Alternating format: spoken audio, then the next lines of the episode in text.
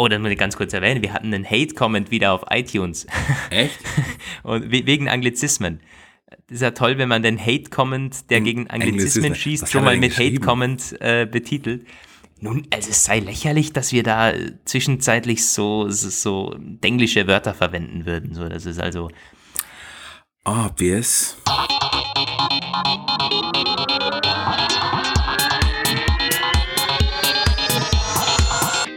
Hier sind Roman von Genabit und Lukas Gera.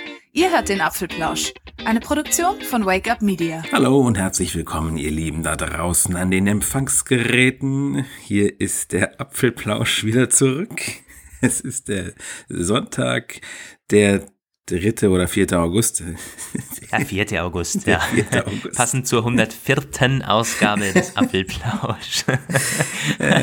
ja, es muss aber nicht Sonntag sein, wenn ihr das Ganze hört. Wahrscheinlich, ähm, ja, zu hoher Wahrscheinlichkeit auch Montag oder Dienstag, Genau, wenn man unsere Hörerstatistiken so anschaut. Ich wollte sagen, man kann ihn auch Ähm. nicht am Sonntag hören. Er verfällt nicht nach Ende des Sonntags. Wobei, da, da hast du schon ähm, ein bisschen den Bogen Es, gespannt. ist, es geht ja wieder los. Wir haben einen Lauf schon von Also Anfang äh, an. momentan sind alle Episoden älter als 80 verfallen, kann man so sagen. Wir hatten ein bisschen Probleme letzte Woche, denn ja, wir, wir sind deutlich über 100 Episoden mittlerweile. Das ist viel, das sind viele, viele Gigabytes, ähm, die auf unseren Surfern äh, mittlerweile lagern und auch viele, viele Zugriffe, ähm, äh, viele, viele tausend Zugriffe, die da täglich stattfinden. Das hat ihn ein bisschen in die Knie gezwungen, was uns ähm, jetzt dazu gezwungen hat, dass wir das auf 20 aktuelle Episoden runterschrauben mussten. Deshalb schade, weil wir, wir wissen, die alten Episoden werden auch gerne gehört. Das wird auch wieder zurückkommen. Wir sind gerade dran, das auf eine andere, auf eine andere Seite umzuziehen. Um, wird aber uns noch eine Woche, ähm, ihr müsst uns noch eine Woche Zeit lassen, denn ich bin ab morgen weg. Das heißt, ich kann da nicht wirklich weiter basteln. Aber ja, die kommen zurück. Das noch als kleine Erklärung zum Apfelplausch-Umzug. Quasi Background-Geschichten.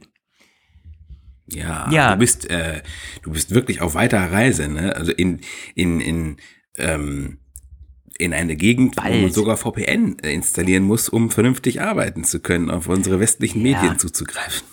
Mal schauen, wie das funktioniert. Ähm, ich werde vermutlich einen Apfelplausch aufnehmen können in Russland. Ich bin in Moskau und St. Petersburg. Ja, bin ich schon gespannt, wie das Ganze funktioniert. Halt euch da dann up to date. Der Koffer ist schon gepackt. Er ist äh, ein Meter neben mir hier. Ähm, äh, aber das Mikrofon ist noch nicht drin. Das werde ich jetzt ja noch ein bisschen, bisschen verwenden. Ja, für die heutige Episode, wir starten, Roman, Ja. mit einem wir haben Tweets, Kommentare und Mails. Wir starten doch gleich mal mit einem Tweet. Der kam gestern vom Oliver, der schon mal bei uns war. Hey ihr zwei, ich habe mal eine Frage. Wenn ihr euch ein neues iPhone oder äh, wenn ihr euch ein neues iPhone und die Watch dementsprechend auf das neue Gerät geswitcht habt. Oh Gott, oh Gott. Die Anglizismen wieder für Oh, das muss ich ganz kurz erwähnen. Wir hatten einen Hate-Comment wieder auf iTunes. Echt? Und we wegen Anglizismen. Ist ja toll, wenn man den Hate-Comment, der gegen Anglizismen schießt, schon mal mit geschrieben? Hate-Comment äh, betitelt. Nun, also es sei lächerlich, dass wir da äh, zwischenzeitlich so, so, so englische Wörter verwenden würden. So, das ist also. Nun, müssen wir mitleben. Also, äh, der Oliver, das, ich muss ja nur vorlesen, also geswitcht hat er geschrieben. Äh, dann schreibt er, habt ihr das auch schon mal gehabt, dass die Batterie der Uhr plötzlich sich sehr schnell entlädt? Äh, hatte nämlich gestern das Problem, als ich sie mit dem 10R gekoppelt habe. Innerhalb weniger Stunden war der Akku der Watch alle und ließ sich auch nicht, ließ sich auch nicht aufladen. Oh Gott, trotz des glühenden Blitzes musste sie dann end und dann wieder neu koppeln. Das hat dann geholfen. Ist das normal? Fragezeichen. Also nein, das ist nicht normal. Das gehört nicht so. Ich glaube, das wäre ja schlimm, wenn es so wäre. Also normal ist es nicht. Aber dass sich der Watch-Akku entlädt, wenn man ein neues iPhone gekoppelt hat, das hatte ich auch schon mal gehört. Und ich weiß nicht, das, das waren aber, glaube ich, Bugs damals in iOS 12 oder so. Äh, komisch, dass die immer noch da sind, äh, beziehungsweise schade, dass die immer noch da sind. Damals wurden dann, glaube ich, irgendwie massiv Daten hin und her gezogen. Ist ja ohnehin so eine Sache, das habe ich ihm auch geantwortet, wenn man einen Gerätewechsel macht, äh, das ist auch iPhone zu neuem iPhone, dann kann man die Akkulaufzeit in den ersten zwei, drei Tagen nicht wirklich auf die Goldwaage legen. Da wird noch sehr viel im Hintergrund gemacht. Das wird auch nicht auf alles auf einmal gemacht, sondern akkuschonend und ähm, datenschonend, dann halt, wenn WLAN ist und so weiter. Da werden Fotos runtergeladen oder Apps oder andere Dinge im Hintergrund aktualisiert. Aber das wird wahrscheinlich nicht ähm, das Problem gewesen sein bei deiner Watch, nachdem das wirklich ein Bug ist, dass du sie nicht mehr mal aufladen können hast. Komische Sache, dass es immer noch existiert. Könnt ihr gerne schreiben, wenn ihr sowas auch schon mal hattet. Ähm, so ein Akkuproblem mit der Watch. Ja, also vor allem das mit dem Aufladen ist wirklich das, ist die äh, charakteristische äh, Schwierigkeit der Störung, weil das ist in keinem Fall normal. Also ich habe das nur einmal bei einem iPhone erlebt, irgendwie so halbwegs was ähnliches, dass es so hart abgestürzt war, dass es sich ähm, nicht mal mehr hat aufladen lassen. Beziehungsweise ich weiß nicht, ob es sich nicht aufladen ließ, weil es ähm, so dermaßen tief in der Absturzschleife gehangen hat, dass auch das Einstöpseln ans Ladegerät keinerlei messbare Änderung mehr bewirkt hat bei dem Ding. Das hat sich dann irgendwie wirklich so zwei Stunden lang Zeit genommen oder so, oder weiß ich nicht, ganze zwei Stunden, vielleicht nicht, eine Stunde, sagen wir mal, bis es dann wieder hochgefahren ist. Also, ja. Na, ja, das ist alles nicht normal. Das äh, sind bekannte Bugs wohl. Mehr oder weniger bekannt. Also wie gesagt, ich, ich habe ich hab das schon mal gehört, aber äh, ist schon ein bisschen länger her. Schade, dass es immer noch da ist. Ja. Dann der Nächste Comment auf unserer apfelplausch.de Webseite, die wird mittlerweile auch hier und da genutzt für äh, Hörer und Kommentatoren. Der Martin schreibt da zur letzten Episode, hallo Jungs, ich schreibe mal wieder hier, habe hier mehr Platz als auf Twitter. Das, das stimmt. stimmt. das stimmt. Gutes Argument, müssen wir uns merken. Und Roman freut sich, dass hier nicht nur Spam landet. Stimmt auch. Oh, ich auch. ich freue mich auch. Zu eurer Diskussion, ob Touch ID unterm Display Face ID ersetzen oder parallel genutzt oder als Entweder-oder-Maßnahme implementiert wird, stellt sich mir doch generell die Frage, wie viel Schiller aus dem Dilemma der Sicherheitsfrage herauskommt. Als 2017 Face ID mit dem iPhone 10 vorgestellt wurde, sagte der gute Phil auf der Bühne, dass Touch ID eine Sicherheit von 1 zu 50.000 bietet, sprich unter 50.000 Menschen kann es einen geben, der ähnliche Fingerabdruckmerkmale besitzt wie man selbst und damit unter Umständen Touch ID austricksen könnte. Face ID dagegen bietet eine Sicherheit von 1 zu einer Million. Wenn oder falls Apple tatsächlich eine Form von Touch ID wieder in künftige Geräte implementiert, wie wollen Sie das im puncto Sicherheitsaspekt rechtfertigen? Einfach so hinnehmen und gar nicht darauf eingehen? Oder glaubt ihr, haben Sie die Erkenntnis ähm, von, haben Sie die Erkennung von Fingerabdruckmerkmalen so revolutioniert, ähm, dass eine Optical ID ich denke mal aus Marketing-Sicht zum Beispiel, ähm, dann präsentiert werden wird. Eine, äh, liebe Grüße aus Dortmund, Martin, eine interessante ähm, Einschätzung, dass man das rebrandet, finde ich, weil damit könnte man das Problem lösen. Also falls Face ID wirklich äh, verschwindet oder zumindest aus dem Entsperrprozess verschwindet als also man könnte so zumindest ein bisschen äh, den Übergang weicher machen, so dass Touch ID doch wieder da ist, weil er hat völlig recht. 2017 hat man so getan, als wäre Touch ID jetzt obsolet. Das ist irgendwie eine alte Technik, die ist nicht so geil, die ist nicht so schnell, die ist nicht so äh, sicher. Und dann kommt man mit Touch ID wieder ums Eck. Das jetzt irgendwie rezubranden und irgendwie Glass-ID oder Display-ID, Optical-ID, wie man das auch immer nennen möchte, gar nicht so schlechte Idee und würde zu Apple passen, finde ich.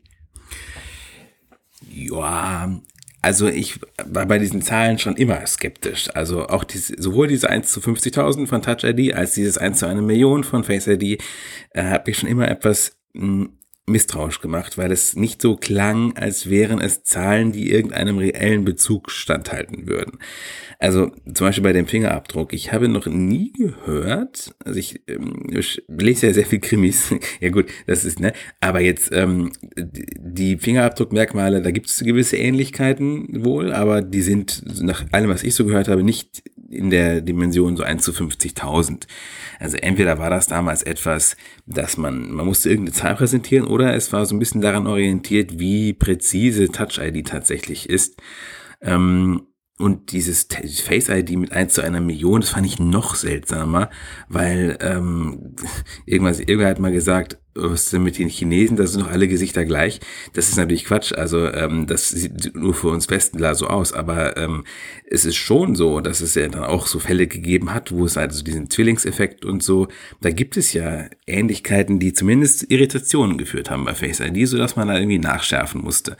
Und so eine Zahl, eins zu einer Million, das klingt so herbeigezogen irgendwie, nicht wie eine reelle, äh, wissenschaftlich evidente Zahl. Also von daher kann ich mir auch sehr gut vorstellen, dass sie dann gar keine Zahl machen oder einfach mal sagen, incredibly safe oder sowas. Ja, ja, ja die Zahlen, die sind halt, hat man ja auch nicht angegeben, äh, die Quelle davon. Das ist wahrscheinlich Apple Research oder so. Also das ist etwa so wie Customer Satisfaction von 99%.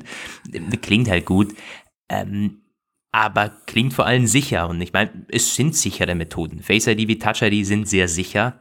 Aber wenn man schon damit argumentiert, ähm, äh, wird schwierig, da auch zurückzurudern. Aber wir kennen Apple auch. Ja ähm, die müssen sich nicht rechtfertigen. Wenn die nicht wollen, dann wollen die nicht. Dann kündigen die auch mal AirPower an und sagen zwei Jahre später, mm, über TechCrunch, es wird nichts mehr. Also, das haben wir alles schon gehabt. ja. Ja. Ähm, schöner Comment. Wir haben noch eine Mail, glaube ich. Äh, der Pascal hat eine, ein kurzes Follow-up zur letzten Mail gehabt mit den AirPods, die sich äh, die Verbindungsprobleme hatten teilweise. Ähm, hi ihr zwei, danke für die Infos und das Vorlesen der Mail. Irgendwie schade, dass die ansonsten wirklich tollen Kopfhörer im Punkt Verbindung manchmal so schlecht abschneiden. Ja. Außerdem wundert es mich, dass ihr die Probleme so genau kennt und es wohl scheinbar ein größeres Problem ist, ähm, man aber trotzdem davon nichts liest oder hört. Insgesamt habe ich manchmal das Gefühl, Bluetooth und Kopfhörer sind immer noch Raketentechnik.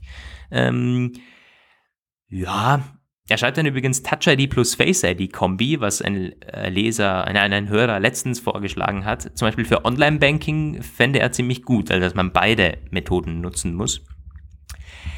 Ähm, zu den AirPods, äh, das ist oft so, finde ich, bei, ähm, bei solchen Problemen, die zwar da sind, die auch bekannt sind und groß sind, aber die es nicht in die, in die Massenmedien schaffen zum Beispiel. Also AirPods haben das Image die sind ähm, teuer, die sind äh, gut, die sind äh, für, für, für Besserverdiener, das sind für Businessleute, äh, das ist Statussymbol, das sind Apple-Kopfhörer. So, das ist das Image der AirPods. Das äh, weiß jeder davon.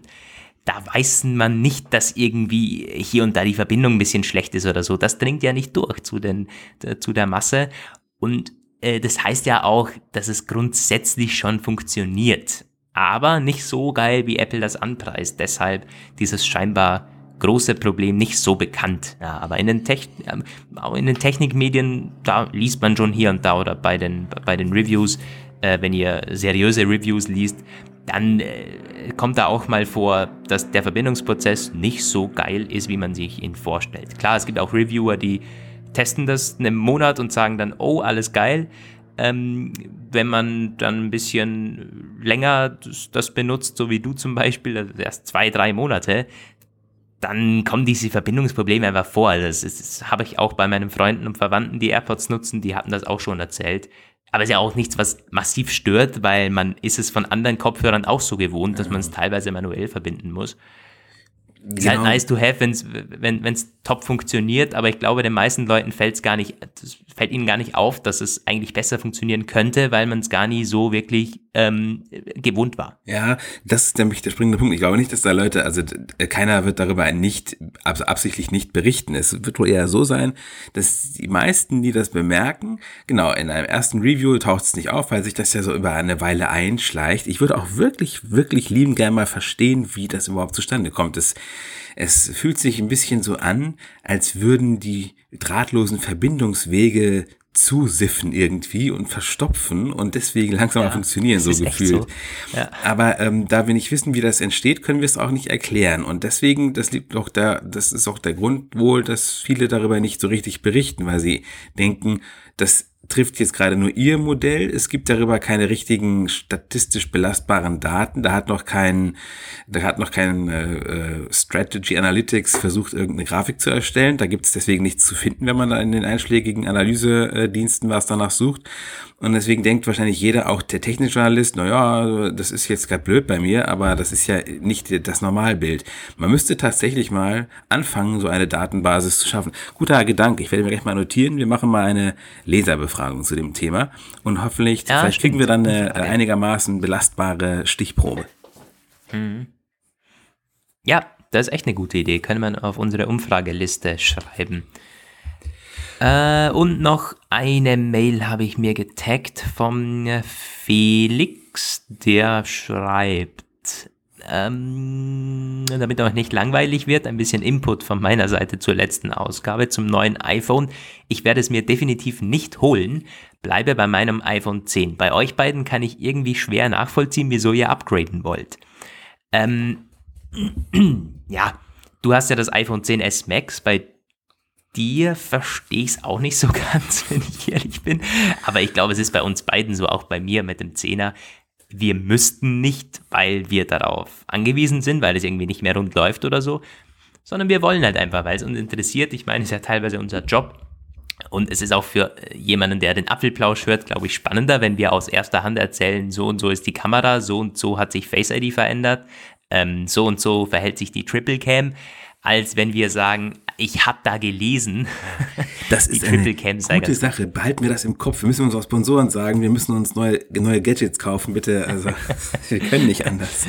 Ja, vielleicht kann, äh, sponsert uns mal jemand was. Das äh, wäre doch mal ganz nett. So die beiden iPhones zum Beispiel. Ähm, aber ja, wie gesagt, das ähm, hat auch ein bisschen den Hintergrund, dass es uns einfach interessiert. Nicht nur, äh, um es den Hörern zu erzählen, das ist natürlich ein, ein Nebeneffekt, aber auch, weil es uns selber interessiert. Äh, wie sind denn die Geräte jetzt wirklich, äh, über die wir quasi ein Jahr lang jeden Tag Gerüchte zusammengefasst haben? So. Ähm, ja. Ja, er hat da noch einiges anderes in der Mail, aber das schieben wir uns, glaube ich, ein bisschen auf, auf äh, die nächsten Ausgaben, damit wir hier nicht nur Mails haben heute und wandern weiter zu Themen. Ähm, wollen wir beginnen mit den Quartalszahlen? Ja, wir beginnen das, mit den Quartalszahlen. Ja, die kamen Anfang Woche. 30. Ja. Juli hat Apple Quartalszahlen zum Q3 2019 verkündet. Das ist kalendarisch das Q2 2019. Apple das fiskales Jahr ist halt eben Q3.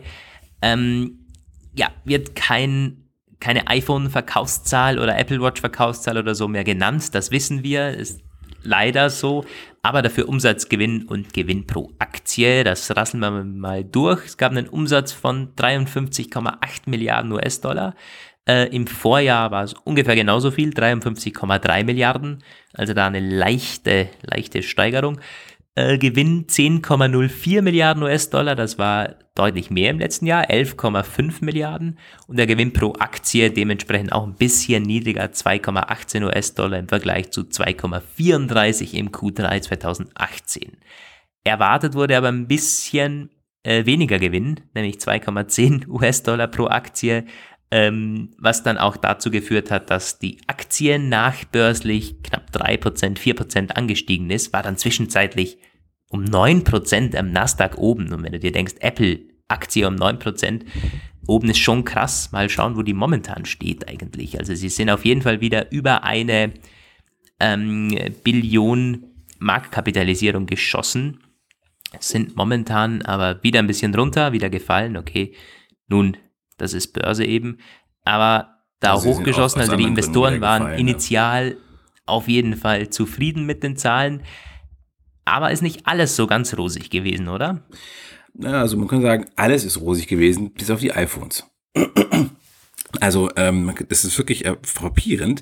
Die äh, Einzelsparten haben eigentlich überall zugelegt. Hier die Mac-Sparte plus 11 Prozent knapp, äh, 5,8 Milliarden Dollar Erlös iPads auch im Plus, irgendwie 5 Milliarden eingenommen. Die Services-Sparte hat wieder so einen unglaublichen Sprung, irgendwie 48 Prozent plus. Die ist ja sowieso einfach mal ähm, die galoppiert ja von Rekord zu Rekord. Ja, im Grunde ähm, ist nur das, auch die Variable-Sparte auch irgendwie extrem weit äh, gewachsen. Also da kommt ja äh, AirPods, äh, Apple Watch und der HomePod und dieses Apple TV ist da ja auch drin irgendwie. Äh, oder ist das bei Others? Ich weiß es gar nicht. Ob die, ähm, aber die iPhones-Sparte, das ist niedriger geworden, das ist bekannt, dass ähm, Apple selbst hat da ja, also dem Cook hat gesagt, es ließe sich eine Trendwende erkennen hinsichtlich der abgeschwächten Verkaufszahlen, dass sie jetzt sich wieder erholen. Das bestätigen auch unabhängige Marktforscher eben vom genannten Strategy Analytics und Counterpart Research. Die haben beide äh, kurz danach so eine Einschätzung für das Kalenderquartal 2 gegeben und ähm, sagen halt auch, das Schlimmste scheint überstanden beim iPad, äh, iPhone. Äh, und ja, was ganz positiv auch anzumerken ist, ist, dass die Abhängigkeit des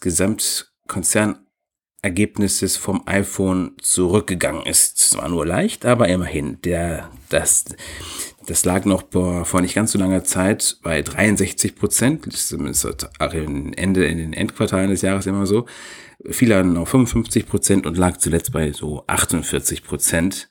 Und das ähm, ist gut. Also ich finde es immer noch bedenklich hoch, aber ähm, das darf sich ruhig so fortsetzen. Also kein Unternehmen sollte halt so dermaßen von einem einzigen Kernprodukt abhängig sein. Am stärksten sind die immer, wenn die, wenn das so ja nicht über 30, 40 Prozent geht, die Abhängigkeit, dann ist man am besten gewappnet für irgendwelche äh, konjunkturelle Beulen oder Dellen. Ähm, iPhone-Absatzzahlen, Apple selbst sagt dazu ja bekanntlich nichts. Es gibt so eine Schätzung für Q2, Kalenderquartal 2 jetzt, eine äh, weltweite Absatz von 380 Millionen Einheiten. Im halben Jahr oder was? Im Quartal. Nee. 380 Millionen Einheiten. Ja. Ja. Bist du dir sicher? Das wäre ja ein Wahnsinn. Ich habe das nicht, ich habe das nicht berechnet. Ähm, das ist von Strategy, Analytics. Ich, nee, aber ich, das, das kann ich mir jetzt nicht vorstellen. Die, die haben doch ähm, im Quartal, naja, dann würden die ja eine Milliarde im Jahr verkaufen. Also nee, das, das, da, da, ich glaube, da, da würde ich mir jetzt nicht festnageln. aber ich, ähm, jedenfalls das äh, kann man, glaube ich, bestätigen. Also diese, diese äh, fehlende Abhängigkeit oder diese schwindende Abhängigkeit vom iPhone ist ja wirklich gut und die Tendenz ist nicht so, dass es dabei bleibt, sondern dass es weiter ähm, abnimmt, die Abhängigkeit und vor allen Dingen, dass die Dienste komplett wachsen. Äh, und das ist ja super. Also Kleinvieh macht auch Mist. Wenn Apple das so quasi verteilen kann, immer mehr, äh, dann ist das das Beste, was im Unternehmen passieren kann klar, niemand will sinkende iPhone-Verkäufe, das ist ja klar, ähm, aber äh, es ist eine, es ist eine Zeitbombe. Irgendwann, was, was, was ist, wenn eine Wirtschaftskrise da ist, die Leute weniger iPhones kaufen, weil sie es gar nicht können? Was ist, wenn das iPhone nicht mehr so gefragt ist? Also wissen wir, das ist eine Zeitbombe, wenn das mal so äh, nicht mehr angesagt ist. Also unterm Strich waren die Investoren damit ja auch recht zufrieden, wie sich das verlaufen hat ja, äh, gut, gegen Ende des Jahres wird wahrscheinlich die Abhängigkeit wieder steigen. Das ist ganz spannend, wie ja. das so sein wird, weil das ja, also gegen Ende des Jahres kommen ja immer diese Hochzahlen der iPhone-Verkäufe und da sagen Analysten voraus, dass sich die äh, iPhone 2019 gleich gut oder sogar ein bisschen schlechter verkaufen werden als die Vorjahresmodelle.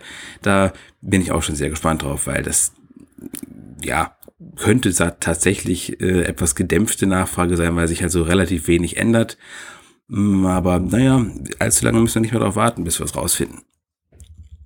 Ja, September, also es, es, geht jetzt nicht mal viel länger als einen Monat, bis wir wahrscheinlich eine iPhone-Keynote haben. Also mhm. Keynote-Termingerüchte gibt es noch nicht. Die werden jetzt aber nicht mehr lange auf sich warten lassen. Also die kommen dann meistens so im August. Zu Anfang August hatte man oft schon das richtige Datum mit dabei. Es gab also, ein Termingerücht, das war der 14. glaube ich. Das äh, war aber so ja? ein, äh, ja, da war ein, ein Leaker, der hat drei Termine äh, ähm, prognostiziert, aber nur eins mit einem konkreten Datum. Und wie üblich halt Galaxy Note, das ist ja jetzt schon angekündigt, irgendwie dann iPhone und dann Pixel 4, was ja jetzt auch schon angekündigt ist, mehr oder weniger. Und ja. Also es, es, es gibt ja auch nicht viele Möglichkeiten. Ich könnte mir vorstellen, 9., 10. September. Das wäre so Montag, Dienstag, noch Anfang September, aber nicht komplett am Anfang. Äh, oder 2., 3. Das sind so meine, wenn ich jetzt das einschätzen müsste als Analyst, würde ich darauf tippen. Aber da kommt bestimmt so ein Mark Gurman oder so, der, ähm, der auch den Draht zu Apple hat, dann mal um die Ecke und bringt uns das wirklich richtige ähm, Termingerücht dann um die Ecke. Ja. Äh, Aussicht auf das Q4 2019 hat Apple gebracht einen Umsatz 61 bis 64 Milliarden US-Dollar. Also natürlich mit den, mit, mit den iPhones dann, da sind ein paar iPhones jeweils drin. Das richtig starke Quartal ist aber immer das Q1, dann das Q1 2020, wo die meisten neuen iPhones drin sein werden. Deshalb also hier schon der Anstieg zum Q3. Ähm, ja, ich bin mal gespannt. Äh, Sie haben ja äh, gleich viele neue iPhones bestellt wie im letzten Jahr. Da gab es Berichte, also dass so die Nachfrage ungefähr gleich bleiben wird. Spannend wird halt, wie wird sich das 10R äh, entwickeln? Gibt es das dann noch in, in der Line-Up? Fällt das komplett weg? Verkaufen sie die 10S-Modelle noch und so weiter? Äh, verkaufen sie die iPhone 7er und iPhone 8er noch? Ähm, das wird sich dann auch dementsprechend auf die iPhone-Verkaufszahlen auswirken. Ja. Jo, Quartalszahlen soweit durch, ist ja mehr oder weniger trocken.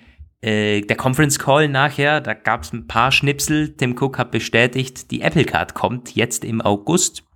In der zweiten Hälfte, oder? Oder wie war das nochmal? Da hat er, glaube ich, gar nichts Konkretes zugesagt. Er hat nur August bestätigt. Es gab einen Bloomberg-Bericht von der Woche davor, die hat von der ersten Augusthälfte gesprochen. Und Tim Cook hat nur gesagt, August. Zumindest der Teil, den ja. ich gehört habe. Okay, ja gut, aber betrifft ja Leider nicht uns. Es muss Nur jetzt wirklich losgehen. Wir haben jetzt ja auch diese Barclay Apple Card abgestellt da. Äh, da gab es ja schon länger sowas, so eine Art co-branded Apple Karte eben in Zusammenhang mit Barclays. Die gibt's jetzt nicht mehr zu beantragen und ja, beantragt werden kann sie dann über die Apple Wallet. Gibt's sonst noch irgendwie äh, Aussagen vom Conference Call? Ich glaube nicht, da war nicht wirklich spannendes Zeug dabei, oder? Ähm, eine Sache, die habe ich aber gerade nicht im Kopf. Es war etwas darüber hatten wir noch direkt geschrieben. Ich gucke während der Sendung noch nach, ob das wichtig war und werde es dann noch einwerfen. So wichtig kann es nicht gewesen sein. Also irgendwelche äh, Hammerfragen musste Tim Cook dieses Mal wohl nicht beantworten. Wobei ich zugeben muss, ich habe den, den meisten Teil gar nicht angehört. Hatten wir den denn auch schon live angehört, den Conference Call, aber diesmal irgendwie wenig Zeit dafür gefunden. Ja, ich habe auch ein bisschen äh, reingehört, ja. später dann nicht mehr, wo die Fragen gekommen sind. Die waren auch alle relativ friedlich. Ich habe kurz mal reingeschaltet, da war eine, eine Frau gerade von so einer Analystin, äh, die hat ihn was gefragt, aber alles in einem recht umgänglichen Ton. Nicht so, wie wir das auch schon mal teilweise hatten, dass, dass sie äh, etwas harsch gewesen sind. Ja.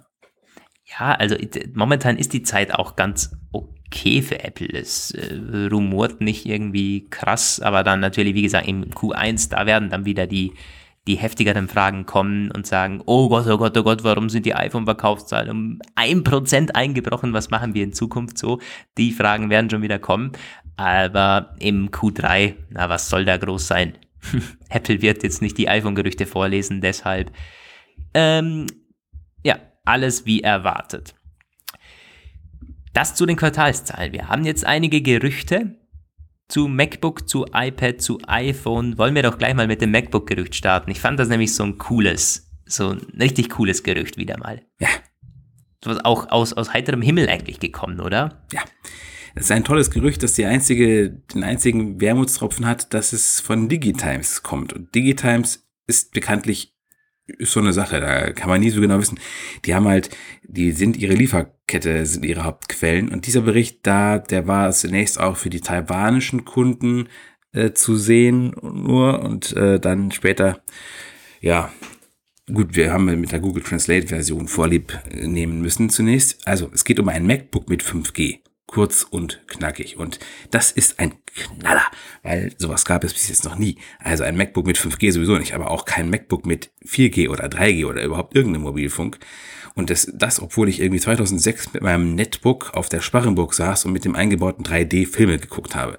Also äh, das ist einfach eine Sache, wo hat sich Apple einfach konsequent rausgezogen und es ist auch gar nicht so richtig schwer darauf zu schließen, dass das vielleicht damit zu tun gehabt haben könnte, dass man nicht wollte, dass die Leute nicht länger auf ihr iPod, äh, iPad als mobilen Hotspot angewiesen sein könnten. Also, was ist da genau zu sehen äh, in diesem Bericht? Es geht darum, dass 2020 soll das losgehen. Äh, zweite Jahreshälfte wird gesprochen von ähm, ein Premium-Modell wohl. Es wird irgendwie so dieses Metallgehäuse vom MacBook schwierig beim Unterbringen von einer Funkausrüstung, also so äh, Mobilfunkantennen Deswegen müssen die Antennen irgendwie aufwendiger sein. Habe ich beim ersten Lesen ganz kritiklos geschluckt. Jetzt überlege ich mir aber gerade, ist ja auch schon WLAN drin verbaut und das klappt ja auch. Wo soll denn da, gut, das war mir jetzt erstmal Aber es ist schon ein bisschen, es ist schon gar nicht so einfach, weil als sie, waren nicht in den alten MacBooks in dieser Schiene teilweise die, die Chips verbaut, die, die, die Funkchips und ja. das wurde dann auch ähm, Metall, also die, die dieses, ja, dieser ich glaub, da war was. Und äh, da hat man auch schon gesagt, ja, wir haben es jetzt irgendwie geschafft, das zu lösen und so. Also ganz so einfach ist es wohl nicht. Ja, auf jeden Fall sind die Antennen wohl relativ teuer. Sechsmal so teuer wie klassische 4G, 5G, äh 5G ist ja nicht klassisch, also klassische Mobilfunkantennen für Notebooks. Dafür dann aber auch doppelte Performance bei Senden- und Empfangseigenschaften. Naja, gut, äh, dann stand da auch irgendwie, es, es steht zu erwarten, dass das teuer werden könnte für den Verbraucher. Das glaube ich sofort. Ähm, alles in allem, aber trotzdem etwas, das ich mir auch sofort kaufen würde. Ich weiß nicht, wie sieht's bei dir aus? Also ich finde, ich muss sagen, also äh, Mobilfunk mit MacBook mit Mobilfunk, das ist bei mir ebenso so eine ähnlich ähm, obsessive Sache wie 2 Terabyte Speicher oder 32 GB RAM, muss ich sagen dass man es eigentlich nicht braucht, aber es ist geil, weil man hat es einfach. Also, also das so, mit dem Mobilfunk mein, würde ich wirklich brauchen, ganz ehrlich. Ich habe es ja, ich, mittlerweile der Hotspot ist zwar jetzt besser geworden, aber auch wenn er jetzt meistens funktioniert, zum Beispiel gestern Abend wieder nicht, ähm, musst du dann trotzdem immer davon ausgehen, dass der Akku dann, also du musst zwei Geräte im Blick behalten, wo der Akkustand dann runtergeht und mhm. der zieht ja doch tierisch Akku. Ne? Das ist der Hotspot, wenn der läuft, wenn man da irgendwie zwei Stunden arbeitet, das macht dir den iPhone-Akku Stimmt, also jetzt, wo du sagst, eigentlich ist, also der Hotspot funktioniert bei mir super. So, der wird auch angezeigt äh, seit einigen, ein, zwei macOS-Versionen da oben sofort beim WLAN-Punkt beim Mac persönlicher Hotspot. Da muss man nicht mehr lange in den WLAN-Einstellungen suchen und hoffen. Auch der Hotspot muss am iPhone gar nicht mehr aktiviert sein, was auch früher der Fall war. Also das funktioniert mittlerweile einfach, finde ich. Aber das mit dem Akku ist eine gute, ist ein guter Input. Da hast du nämlich recht, es zieht einfach dramatisch am Akku. Und dann, wenn man keine Powerbank dabei hat, naja, was machst du dann? Dann kannst du eine Stunde oder zwei arbeiten, aber länger willst du es nicht wirklich riskieren. Ja, da hast du recht. Das stimmt. Das wäre natürlich gut und so ein, vielleicht wird das dann im MacBook Air, MacBook Pro, die haben alle genug Akku, um so einen Chip zu befeuern. Klar wird ein bisschen am Akku ziehen, auch beim MacBook, ja logisch. Aber da hast du halt, wenn du den voll lädst, eine gute Sache, dann kannst du damit auch länger arbeiten. Also ich bin, ich war damals schon unfassbar begeistert von meinem Netbook mit 3G. Also weil das halt für mich so die Ultima Ratio, die, die, die totale Connectivity irgendwie, oh Gott, mhm. ja, ich werde die 50 Cent ins Phrasenschwein werfen. Ähm, aber tatsächlich, also, ähm, und ich habe letztens wieder mal bei Amazon geguckt, Chromebook, ich wollte immer schon mal ein Chromebook haben, aber wenn dann schon eins mit, mit Mobilfunk halt auch, weil Chromebook ja so ein System, also Chrome OS ja ein System ist, das nur richtig Sinn macht, wenn du halt online bist die ganze Zeit. Und da gibt's tatsächlich nur eins, was 3G, 4G äh, hat und das ist nicht mal besonders gut von den sonstigen äh, Spezifikationen.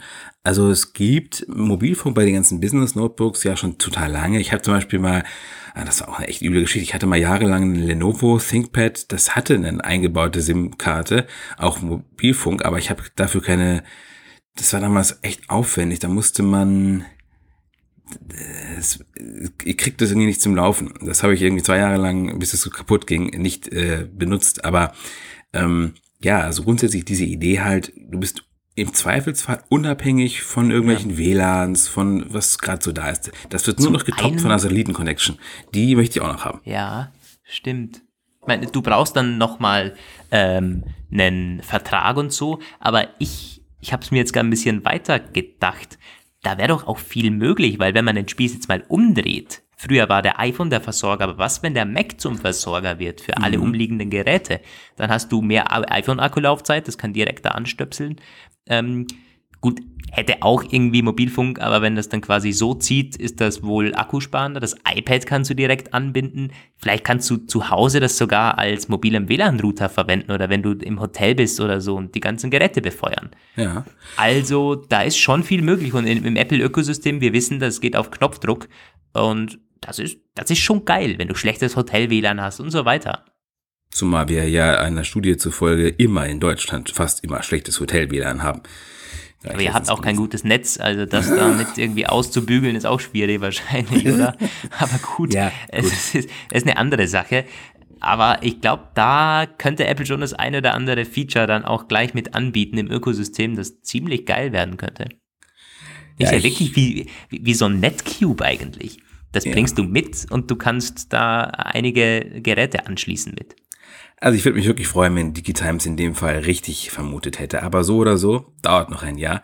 Eine viel ausreichende Zeit, um darüber noch zu spekulieren. Und ihr könnt auch gerne mal ähm, dazu beitragen, was, ich habe das auch ein bisschen schon in meinen Artikeln geschrieben, 5G für euch. Also sich in den Artikeln keiner für die Frage interessiert. Vielleicht von euch jemand spannend? Spannend als MacBook-Feature oder eher nicht? Ich muss aber abschließend sagen, ich will mir sowas wahrscheinlich nicht kaufen, weil, wie gesagt, wird teuer und das wäre für mich der Aufpreis nicht wert. Für die paar Mal, wo ich wirklich keinen Internetzugang habe am MacBook und einen Hotspot machen muss, äh, da reicht's auch, wenn ich da 30 Minuten Hotspot mit dem iPhone mache und dann bin ich meistens sowieso irgendwie auf Reisen und habe eine Powerbank dabei und so weiter. Ist umständlich, aber ich glaube, dass der ganze Mehraufwand an nochmal Vertrag buchen oder Zusatzoption buchen, damit du eine, eine SIM hast, das ist sowieso die Frage. Legt man eine SIM ein oder gibt es dann eSIM und so? Also ich könnte mir wunderbar vorstellen, dass da Apple diese, äh, die Apple SIM als solche, ich weiß nicht, gibt's die eigentlich zurzeit noch? Weil die eSIM, es wird eine eSIM sein, da bin ich ziemlich sicher, weil das ist ja jetzt auch schon bei den iPhones so. Und Apple hatte ja mal seine eigenen Angebote da, die der Apple SIM halt, wo du halt wirklich out of the box quasi irgendwelche Vertragspakete buchen kannst. Aber ich schätze, sie werden eine eSIM machen. Ich kann mir gerade gut vorstellen, dass Apple damit ein Riesengeschäft machen könnte. So quasi, weil es gibt ja ähm, bei WLAN gibt's ja diese weltweiten äh, Kooperationspartner, wo du dann immer äh, ein Airport Lounges und so hast du dann irgendwelche Vertragspartner, so wie Ja. Wi-Fi Roaming und so. Dann, ich weiß nicht, die heißen Sky, Skylink, Skyhawk oder wie die heißen. Und dann kannst du halt mit einem Vertrag irgendwie weltweit auf 50 Millionen Hotspots zugreifen. Und sowas kann man halt, so, so eine Pakete könnte Apple halt auch wunderbar schnüren irgendwie so, weiß ich nicht, ein Europe-Paket, World-Paket oder so, oder dann einigermaßen vernünftige Verträge, über Vertragspreise machen, jetzt nicht fürchterlich günstig, aber auch nicht unfassbar teuer. Also ich glaube, damit kann man viel machen. Für die Verzweifelten, die halt sofort online gehen müssen und die nicht warten können, bis sie irgendwo einen Wi-Fi gefunden haben. Ja, ich meine, das ist ja dann auch was, ich glaube, da löst du im Zweifel nicht das Problem Netflix oder kein Netflix, sondern äh, Geschäftsmails beantworten oder, Oder irgendwie nicht, ja. noch was, was, was, was fertig machen, was mir auch wirklich was bringt, Anführungszeichen. Also, spannende Sache. Finde ich ein cooles Gerücht. Hoffentlich nicht nur ein, ähm, ein schwaches Gerücht, das versandet oder schon jetzt nicht mehr aktuell ist bei den Apple-Entscheidungsträgern. Ja. Was haben wir denn als nächstes? Ja, mal- wollen wir doch weitermachen mit Gerüchten. Da war beim iPhone eine, ein interessanter Bericht, der kam ja, auch noch im Juli. Apple Pencil kommt jetzt doch irgendwie auf, aufs nächste iPhone. Da war ja schon die Rede von diesem Jahr, oder? Ja, das war natürlich eine spannende Behauptung, die aber bei näherer Betrachtung, ja. Also es sind Analysten von Citi, die Bankengruppe, nicht die Stadt, ähm, City Research, die das gesagt haben. Die haben schon früher öfter mal was zu iPhones und Apple gesagt und es war bis jetzt immer relativ interessant, aber hat nie was gestimmt. Ähm, und in dem Fall sagen sie, ähm, iPhones werden 2019 Apple Pencil Support haben. Viel mehr war da auch nichts zu. War angeblich aus Quellen, die man da hat. Ähm, spricht aber irgendwie gegen alles, was man sonst so weiß. Weil es gab nichts anderes, niemand sonst, der das gesagt hat. Und es gibt einen Hinweis, der tatsächlich auf Apple Pencil Support zumindest indirekt hindeuten könnte, aber erst für 2020. Nämlich diese Geschichte von vorletzter Woche, dass es dieses Promotion 120 Hertz Display mhm. im iPhone geben könnte. Das würde dann ja auch, könnte dann einfach Apple mit einem Streich quasi auch für den Apple Pencil kompatibel machen. Aber ähm, das würde für 2020 wirklich Sinn machen, wenn beide Gerüchte eintreffen dann äh, oder beide äh, Eigenschaften. Aber für 2019 ist das eher so das Rufen im Walde. Ich glaube letztendlich, ich glaube nicht daran, aber es hat sich als Meldung gut gemacht.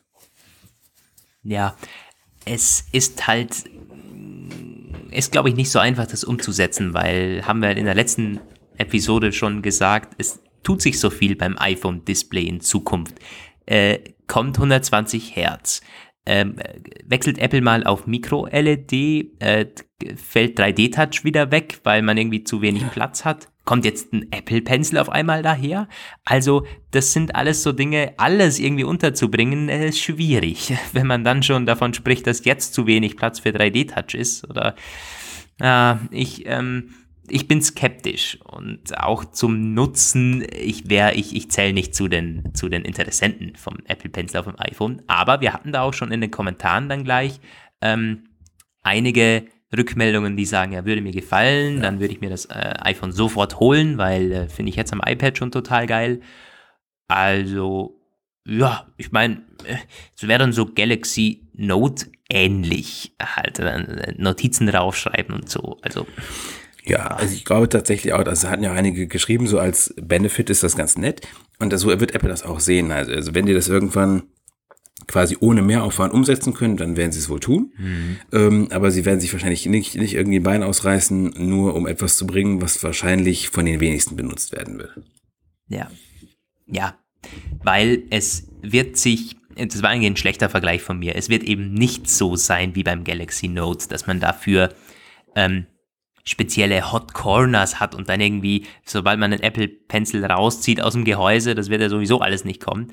Aber das ist ja beim, beim, bei den Note-Geräten so, das ist ja wirklich ein ganz anderes Telefon mit diesem, mit diesem S-Pen. Sobald man den rauszieht, springen Menüs auf und du hast da Funktion und da Funktion und die Notizen-App verändert sich total. Das wird nicht kommen auf dem iPhone. Das ist, gibt's ja nicht mal auf dem iPad.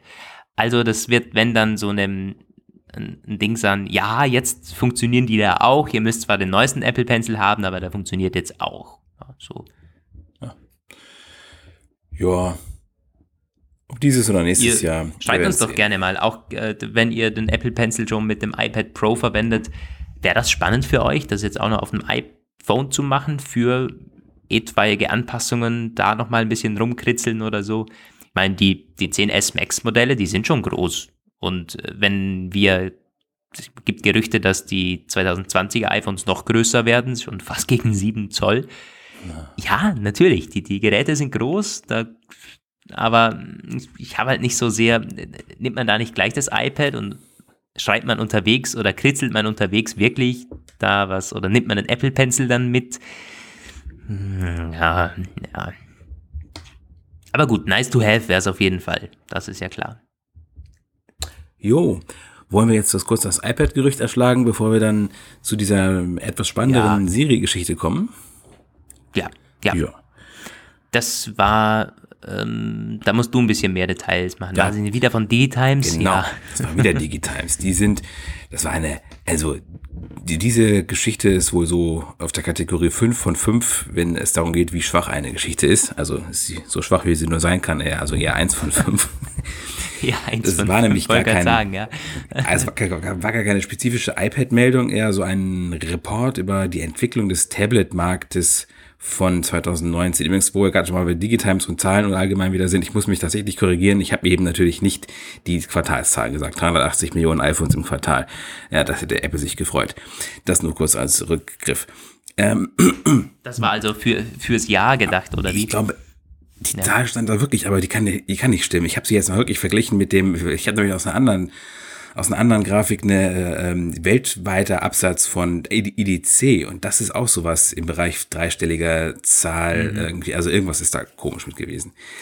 Ja, und die haben ja irgendwann äh, letztens das eine Milliardste iPhone verkauft. Deshalb hätten wir jetzt gewundert, wenn sie in ja. einem Quartal mal eben ein Viertel davon absetzen. Also, ja, die iPhone-Krise ist plötzlich verflogen. Wir haben jetzt so die Geräte weggekauft. Jetzt geht's. Ich weiß gar nicht, was die Analysten haben. So, ich kaufe jetzt Apple-Aktien. Ah, okay, dann äh, ruder mal da zurück. Aber ging um iPads, Genau. ging um Einsteiger-iPad, oder? Ja, also es geht, äh, allgemein haben sie halt gesagt, oh, iPads verkau äh, Tablets verkaufen sich weiter so, so. Irgendwie war das alles ein bisschen äh, vage. Äh, Dann haben sie halt gesagt, in einem Nebensatz mehr oder weniger, dass Apple ein äh, 10,2 Zoll iPad bringen wird. Nicht mehr, schon da drin. Und dieses 10,2 Zoll, daraus kann man dann Ableitungen treffen. Und das ist diese Zahl, die war schon vorher mal ins, Gespräch gebracht worden, hier im äh, März 2018, glaube ich. Also bevor das aktualisierte, nein, halt, ähm, im März 2019 waren diese ganzen Zahlen ins, ins Gespräch gebracht worden, bevor eben das neue iPad Air gekommen ist und das neue iPad Mini war halt im Vorfeld eine Menge hin und her geleakt worden. Unter anderem auch diese Zahl 10,2 Zoll. ähm, das könnte man erreichen, indem man einfach das 9,7 Zoll iPad aktualisiert, ein bisschen kompakter macht, also ein bisschen größerer Bildschirm einfach. Das ähm, sagt Digitimes halt. Das wurde halt auch nur ausgestellt im Zuge der Aussage, dass 10, also Tablets mit einem 10 Zoll Bildschirm und aufwärts den Weltmarkt dominieren. Und da stand halt noch so als Nachsatz, ja, und Apple bringt ja sowieso auch ein 10,2 Zoll Tablet im, äh, im gegen Ende des dritten Quartals, also sprich, das könnte irgendwie im September angekündigt werden. Dass ein iPad angekündigt wird oder mehrere, ist klar, das ist eigentlich völlig unausbleiblich, weil es wurden so viele registriert in der Eurasischen Wirtschaftsdatenbank, aber ähm, es wird halt damit gerechnet, ein Einsteiger-iPad und ein iPad Pro. Und ich rechne jetzt mal einfach mit einem 10,2 iPad, äh, Einsteiger-iPad und ein iPad Pro, das irgendwelchen nicht näher spezifizierbaren Verbesserungen erhalten wird. Und dieses 10,2 iPad Einsteigermodell ja, wird dadurch dann vielleicht noch ein bisschen attraktiver. Also ist ja eigentlich jetzt schon eine ziemlich gute Partie, aber wenn es jetzt noch ein bisschen äh, kompakter gemacht wird mit einem größeren Bildschirm, wird es noch ein bisschen besser. Ja, das, ähm, ich meine, den Sprung auf das 10,5 Zoll hat man ein bisschen gemerkt, finde ich, und, und auf 11 Zoll. Also, alles, was größer ist, ist besser, ja. Toll wäre mal so ein laminiertes Display, aber das werden die nicht machen Das bei werden sie den Einsteigergeräten. nicht machen, Das sie ja- werden sie nicht machen. Es sei denn, irgendwann wird das, irgendwann vielleicht schon, wenn sie mal so weit sind, dass äh, alle Pro, also alle höhere, wertigere Modelle ein OLED-Display kriegen, dann gibt es vielleicht irgendwann mal ein Ja, laminiertes stimmt. Display fürs Ja. Einsteigermodell. Dann gibt's genügend äh, Unterscheidungsmerkmale. Ich meine, ist, ist jetzt schon Promotion und so. Äh, bei den Pros, da wäre schon genügend ähm, Unterschied. Aber, oder vielleicht gibt's mal eine höhere Auflösung bei den Pros. Hm, Ja. hm, hm, hm. Wobei man sagen muss, die iPad Pros haben schon jetzt einfach so unglaublich geile Displays. Ich sehe das jedes Mal im Apple Store. Ich weiß nicht, ob es an Promotion liegt, aber irgendwie auch die Farben und so, das ist schon OLED-artig, wenn man das äh, betrachtet. Und das ist schon echt gut. Da ist nicht, da ist nicht OLED oder zwingend notwendig oder so. Wenn das äh, dann noch viel teurer wäre und so, dann ist mir lieber, äh, die behalten das so bei. Ja. Es gab ja immer wieder mal Gerüchte über iPad OLED-iPads, aber so von, Hm. von Samsung, von LG und so weiter, aber ja. Das, das, das gab es ja auch äh, für die MacBooks mal. Ja. Das wäre dann eher mal spannend. Mm, Ja. Ähm, das zu den Gerüchten, zu der Gerüchtewelle in allen möglichen Bereichen. Ja, wir kommen jetzt noch zum Abschlussthema. Das war äh, schon äh, vorletzte Woche, oder war das letzte? Nee, vorletzte Woche war das schon, ist das so ein bisschen hochgekocht. Und das ging auch durch die Massenmedien so. Mein Bruder hat mich äh, da nämlich gefragt, hey, stimmt das, dass man Siri abhört? So und sage ich, Ja, du. ja, i- ja, also ja, teilweise. Und äh, Roman, äh, bring uns mal auf den Stand. Um welche Debatte ging es denn da? Und dann hat Apple da noch Stellung genommen und auch gesagt, ja, man, man bringt jetzt einen Opt-out-Schalter und Amazon ist nachgezogen. Gab es eine ganze Reihe, aber wir beginnen mal von vorne. Genau, wenn man von vorne beginnt, dann beginnt man bei Amazon, nämlich bei Alexa. Und darüber hatten wir auch immer wieder mal berichtet. Alexa äh, schickt Sag lieber Echo, dann haben wir. Ach Gott, gibt weniger Sorry, Probleme. Leute. Du, es ist mir, es ist, mir wirklich letztens aufgefallen. Ich saß bei meiner Freundin äh, im, im Schlafzimmer und die hat ein Echo Dot im Wohnzimmer nebenan stehen. Und es ist wirklich auch so, ne? Also ich habe das zum ersten Mal leibhaftig erlebt quasi, wenn man über den Sprachassistenten geredet, dann geht der im Nebenzimmer, also nicht immer, aber manchmal geht der an. Und ich, mhm. ich kann ihn auch problemlos in normaler Lautstärke, also die, selbst diese Echo Dot Mikrofone sind so gut, dass diese, also es ist erschreckend teilweise, ja, wer sich ins Gespräch eindrängt. Das ist, das ist echt so. Nee, das ist wirklich so. Und man merkt sich natürlich dann auch immer die Szenen, in denen es funktioniert hat. Vielleicht hat man mal über den Sprachassistenten geredet und es ist nicht angegangen. Vielleicht kommt das äh, einmal in zehnmal vor, aber das, das merkst du natürlich und dann schreckst du auf. What, what the heck? Also das, ja, weiß, was du meinst. Also gut, auf jeden Fall der Amazon-Sprachassistent, der verbessert sich durch Lernen, aber er lernt nicht selbst, weil es ja keine starke KI ist, sondern er wird gelernt. Und äh, da wurde schon vor einer ganzen Weile bekannt, dass Amazon da, wir hatten auch darüber gesprochen, einige Drittfirmen beauftragt hat, die äh, da auswerten. Die hören sich 14 Stunden am Tag die, äh, das Gebrabbel von den Nutzern an und machen dann Eintragungen in irgendeine Datenbank. Und da hat man sich damals schon gefragt, naja, also bei Alexa, ach, sorry, bei äh, Amazon überrascht uns das überhaupt nicht. Die, das ist halt Amazon, das ist ein Verbrecherverein, die, das sind, das sind Abhör Stasi hoch zwei. Aber Apple macht das nicht. Nein, Apple macht das bestimmt nicht. Nun, äh, letztendlich machen es alle, alle wie sie da sind. Google musste auch schon eingestehen, dass das mit dem Google Assistant so äh, passiert. Und ja, letztens wurde auch klar, dass es bei Apple nicht anders ist. Siri hat das auch. Siri, und es ist sogar ein Modell, das ist ziemlich ähnlich wie das von Amazon. Das ist auch wieder, das sind auch wieder Drittfirmen, die da dabei zugange sind. Und ungefähr ein Prozent der ähm, Aktivierungen wird, also da wird Sprach Sprachschnipsel übertragen und mh, mm, ausgewertet. Anonym, wie Apple äh, versichert hat. Ähm, das wurde bekannt. Danach wurde eine Methode bekannt, um das abzustellen. Das war allerdings auch wieder schlechte Presse für Apple, weil das war nämlich kompliziert und auch nicht so ganz untrivial. Das ähm, das, das, das ging über ein iOS-Konfigurationsprofil. Das konnte man, also erstmal sollte man sich grundsätzlich keine iOS-Profile aus irgendwelchen dubiosen Quellen runterladen oder äh, man müsste sie selber schreiben. Ersteres ist gefährlich, letzteres ist total schwierig, kriegt man kaum hin, muss man dieses Konfigurationswerkzeug von Apple haben. da blickt keiner durch. Ähm, wenn du das aber richtig machst, dann kannst du damit auch jetzt schon Siri quasi den Stecker ziehen, so dass er nicht mehr irgendwas irgendwo hinschickt. So. Und äh, ja, das wurde dann auch bekannt. Und dann hat Apple wieder mal über TechCrunch, war das, glaube ich, was TechCrunch oder The Verge, ich glaube aber TechCrunch war es, kommuniziert, dass es einen, einen Opt-out-Schalter geben wird. Also die Möglichkeit, dem Weitergabe von ähm, diesen Sprachaufzeichnungen zu widersprechen. Das kommt irgendwann später per Software-Update. In der Zwischenzeit wird das ganze Sprach, Siri-Sprach ähm, ausgesetzt.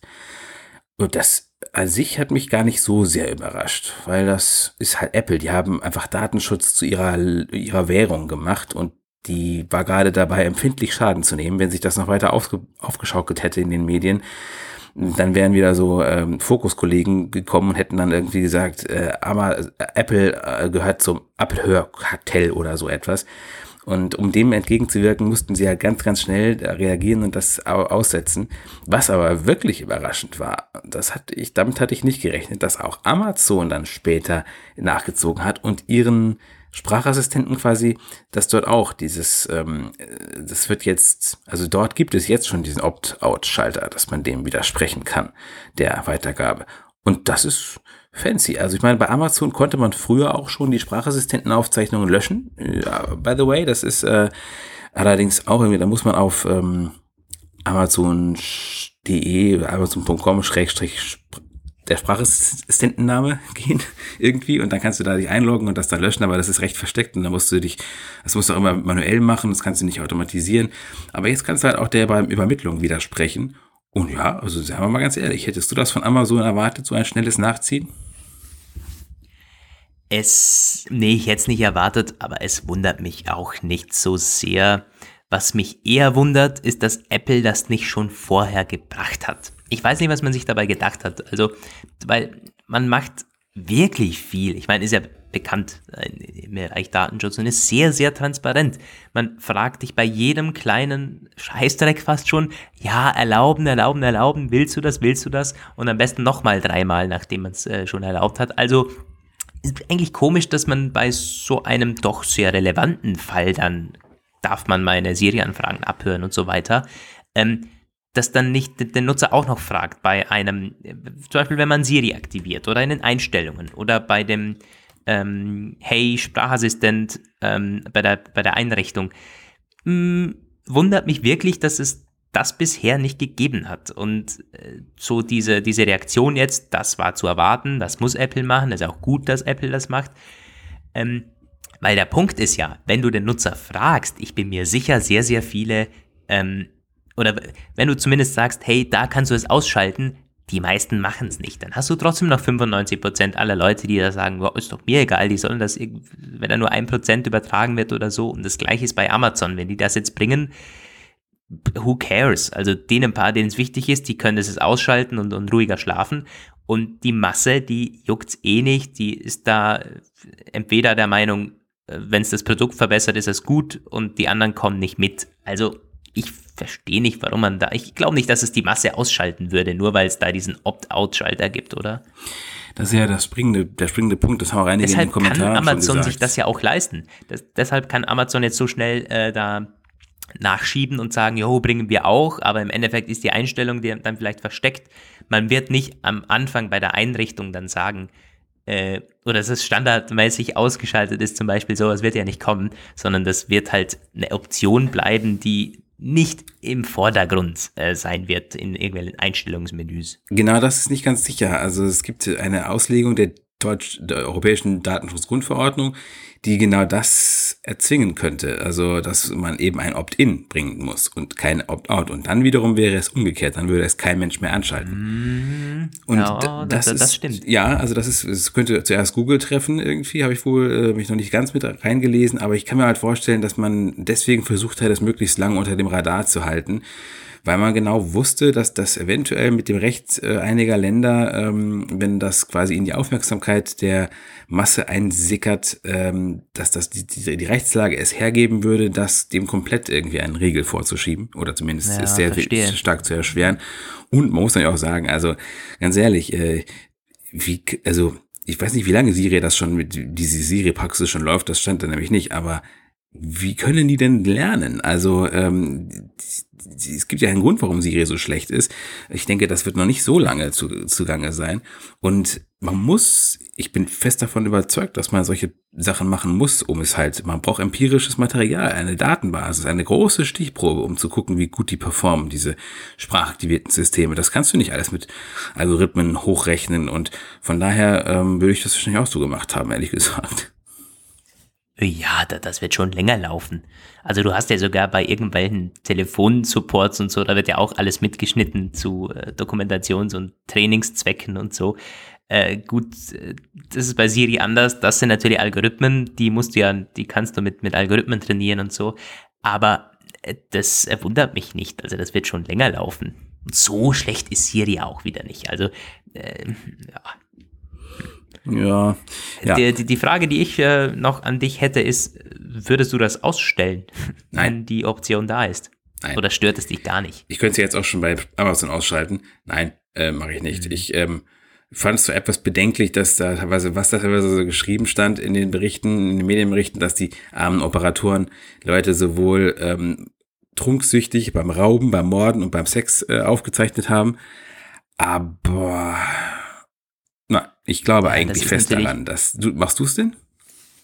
Nee, weil es also ich habe ja die Kontrolle über Siri und ich habe auch dieses Hey Sprachassistent nicht aktiviert. Das heißt, wenn ich Siri aktiviere, dann will ich, dass aktiviert ist und dann sollen die davon lernen. Das ist ja wirklich gut so. Also ich sehe das so komplett hundertprozentig. Ja. Ich, solange mich die, die, da nicht sonst nicht abhören können, weiß man ja auch nicht so genau, wer da immer aufs Mikrofon Zugriff hat. Also Nee, also und dann wird sowieso nur ein Prozent übertragen. Aber was schon so ist, ein Prozent der Anfragen finde ich viel eigentlich. Also man hört immer von diesen Abermilliarden Anfragen, die Siri da ver verwaltet. Mhm. Und das ist krass, wenn das alles irgendwie zwischengespeichert wird und dann, äh, also das ist ja eine riesige Datenmenge. Wie, wie geht man damit überhaupt um? Also mich hätte es auch nicht gewundert, um. wenn, also wenn, wenn Apple gesagt hätte, 0,01% wird aufgezeichnet. Ich finde das eh schon viel eigentlich ich weiß noch, ich habe diesen einen Amazon, also Bericht über Amazon gelesen, über deren äh, Praxis. Und naja, das sind halt irgendwie so 20 bis 30 Sekunden Schnipsel, manchmal auch weniger. Und die Leute sitzen halt wirklich da und äh, machen 10 Stunden lang nichts anderes. Und placken, placken da die ganze Zeit diese Dinger ja. durch und haben halt dann pro angehörtem Schnipsel irgendwie so 10 Sekunden Zeit, das einzuordnen irgendwie. Mhm. Es ist ein bisschen wie diese Aufgaben, diese, es gibt ja auch von Amazon so ein, so ein Programm, so Clickworker-mäßig. Es gehört auch zu Amazon, ist aber für jeden verfügbar. Mechanical Turk heißt das da. Musst du irgendwie ja, auch so ganz stumpfsinnige machen, Sachen machen. Da kriegst du zum Beispiel irgendwelche Muster von Klamotten irgendwie eingespielt, so drei oder vier oder fünf nebeneinander. Und dann musst du das innerhalb von ein paar Sekunden in so ein, musst du halt der, also fünf verschiedene Grautöne und dann musst du eins auswählen, das einer bestimmten Vorgabe entspricht. Und äh, das, damit trainiert man dann neuronale Netze für Bilderkennung. Also ist auch eine Aufgabe, die ist stumpfsinnig ohne Ende, aber du brauchst menschliche Operatoren dafür. Ja. Naja, das, der bekannteste Fall ist ja da Google Capture.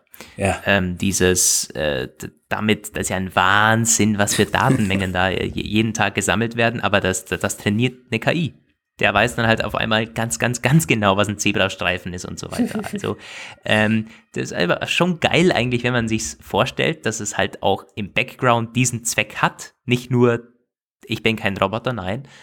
Äh, wobei ich mich dann auch frage, naja, wenn die KI irgendwann so gut wird, na kann die da nicht selber dieses dumme Capture ausfüllen? Also, really? Kann nur ich das? Also, ich weiß nicht. Ich habe letztens bei Twitter irgendwo gesehen, wo er irgendwo geschrieben hat, so, es wird der Tag kommen, wo ich klicke, ich bin kein Roboter und bin mir aber gar nicht mehr so sicher.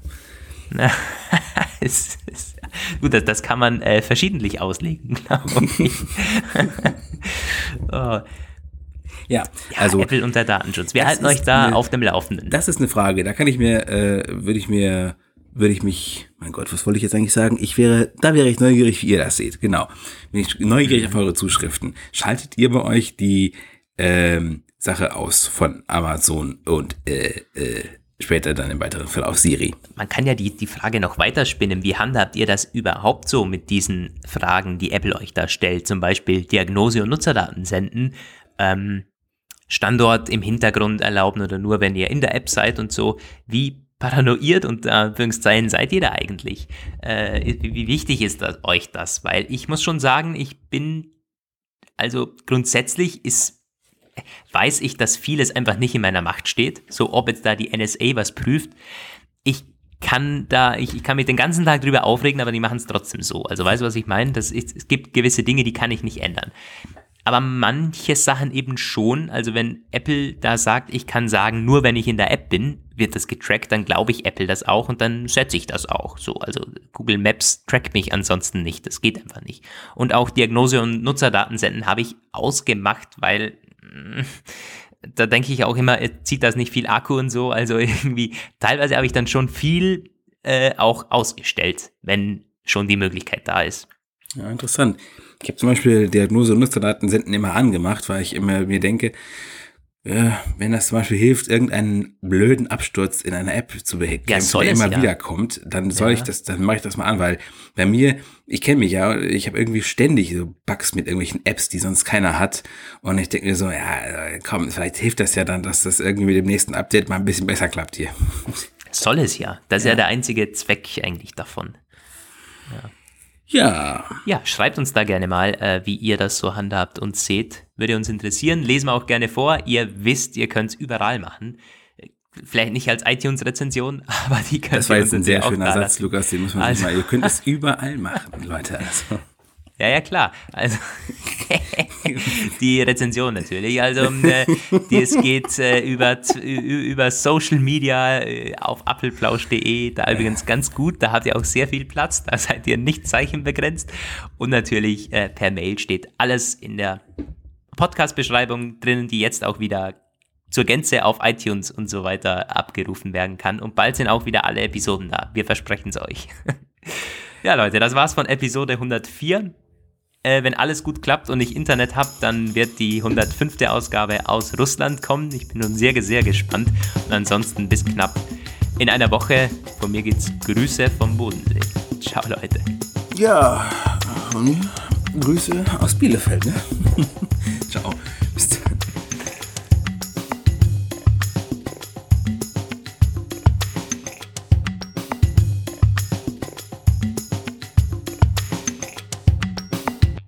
War der Apfelplausch. Schön, dass ihr dabei wart. Bis nächste Woche. Diese Sendung ist lizenziert unter Creative Commons. Namensnennung, keine Bearbeitung. 3.0